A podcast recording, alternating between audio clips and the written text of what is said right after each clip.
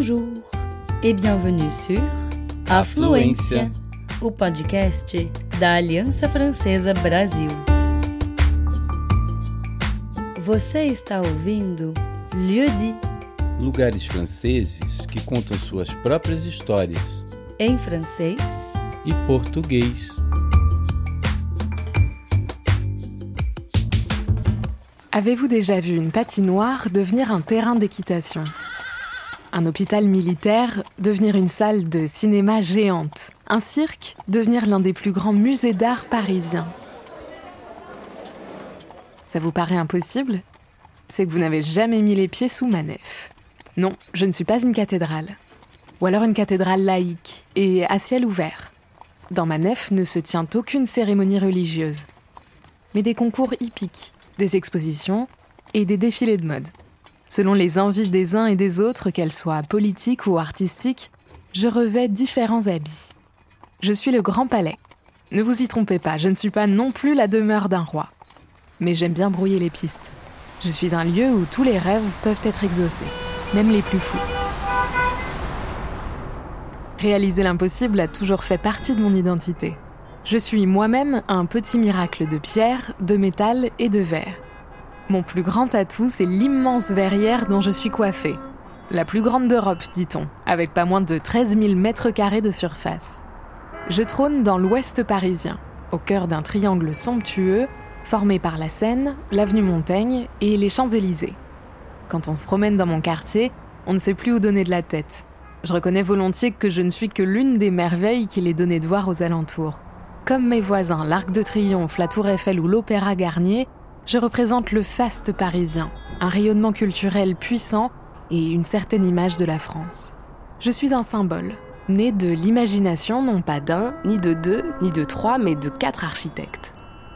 À mes côtés, ils ont également créé le pont Alexandre III et le Petit Palais. Je suis l'une des pièces d'un puzzle éblouissant dessiné à la fin du 19e siècle, dans le Paris de la Belle Époque. Mais laissez-moi vous raconter tout ça depuis le début. Fin 19e, à Paris comme ailleurs, la révolution industrielle a façonné la ville, la vie et la vision de l'avenir. Philosophes, artistes et politiques prédisent que le XXe siècle sera celui d'avancées inimaginables, de prouesses techniques, artistiques et humaines. En réalité, ça a déjà commencé. Vous avez, j'en suis sûre, déjà entendu parler des expositions universelles. Elles se tiennent dans toute l'Europe à partir de 1851. La première a lieu en Angleterre, le berceau de la révolution industrielle.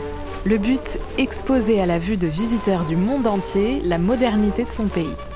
On y présente les plus belles créations techniques, artistiques et architecturales.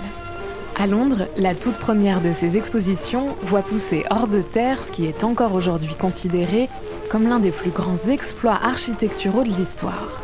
Mon ancêtre, celui dont mes architectes s'inspireront quelques dizaines d'années plus tard, un véritable miracle qui s'appelle le Crystal Palace.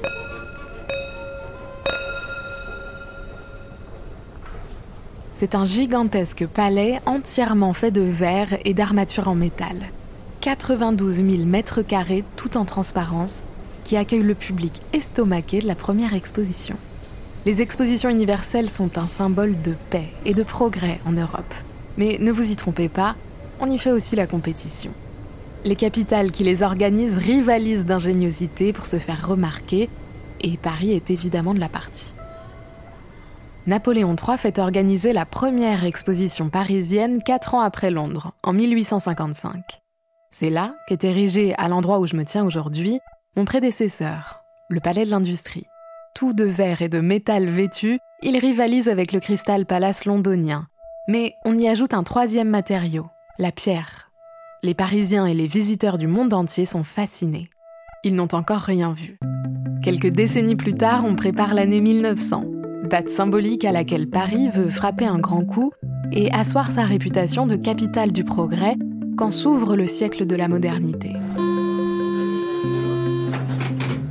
L'exposition universelle de 1900 verra entre autres l'inauguration de la toute première ligne de métro, mais il lui faut aussi un lieu d'exposition digne de ce nom.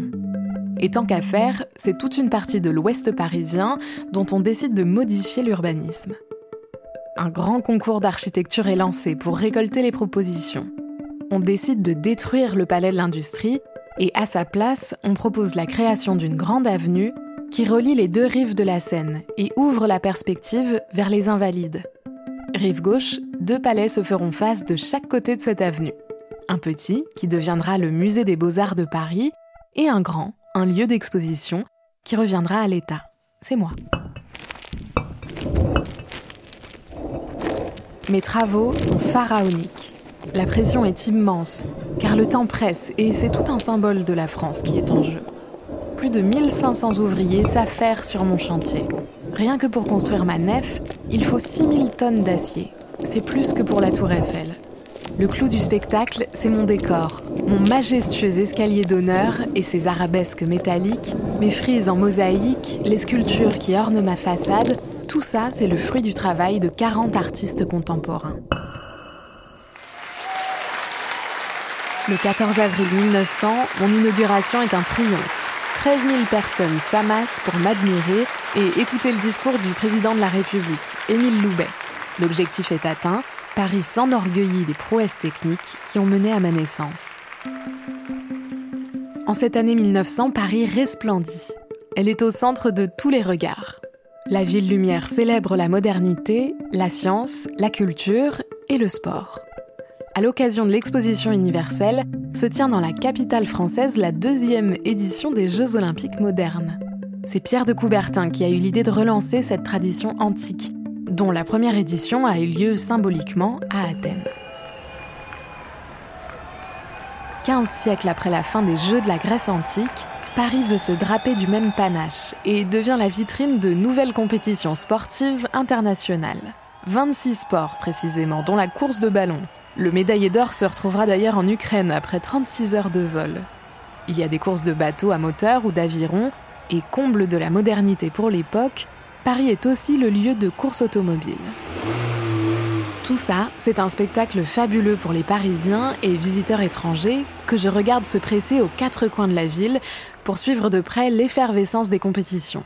Certains y participent même, car mes premiers Jeux parisiens, qui réunissent 27 pays pour 200 épreuves, sont ouverts aux femmes comme aux hommes et aux sportifs professionnels comme aux amateurs. Ma vie a été marquée par le sport. Elle a démarré en fanfare au moment des Olympiades et mon histoire d'amour avec la culture sportive ne s'est certainement pas arrêtée là.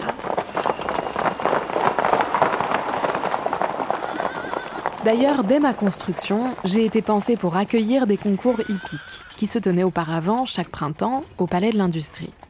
Mon architecture, le choix de m'offrir une nef en longueur et une verrière d'une hauteur vertigineuse ne sont pas que des choix esthétiques. Ils ont aussi été faits car on savait que j'allais accueillir des épreuves de vitesse et de saut d'obstacle à cheval. Régulièrement, mon sol est donc recouvert de sable pour accueillir les plus grands cavaliers du monde. Et croyez-moi, le spectacle est aussi beau pour eux que pour moi.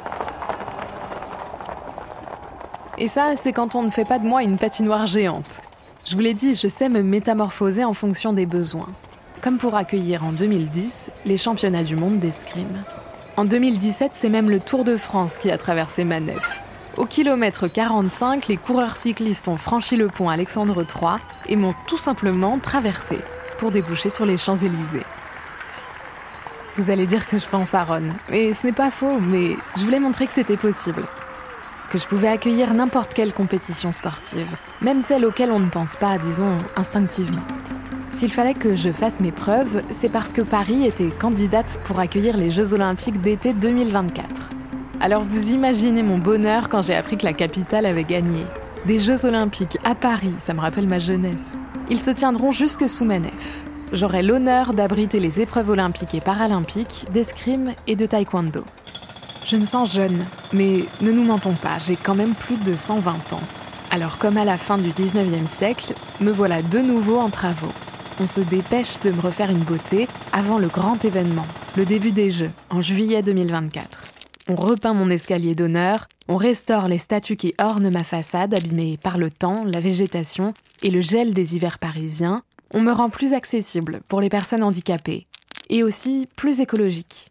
On repense ma verrière pour qu'elle donne moins chaud l'été et moins froid l'hiver.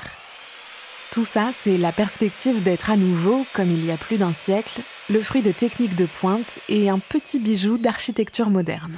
Mais ce n'est pas tout. Pour réinventer mon espace, j'ai plus d'un tour dans mon sac. Pendant les travaux, je me suis tout simplement dédoublée. Un grand palais éphémère a poussé hors de terre au champ de Mars, au pied de la tour Eiffel. C'est une construction temporaire, dont la charpente rappelle ma nef, mais est faite toute de bois. Ce petit frère éphémère a de grandes heures devant lui. Spectacles, concerts, salons, compétitions. Pendant les JO, il accueillera lui aussi des athlètes internationaux, les judokas et les lutteurs. Je retrouve l'excitation de ma jeunesse. Encore une fois, des centaines d'ouvrières et d'ouvriers s'activent pour que je puisse ouvrir mes portes à la date fatidique. Là, comme au siècle dernier, j'espère être un symbole d'histoire et de modernité, de culture et de paix. Et que sous ma coupole, les plus grandes championnes et champions puissent briller.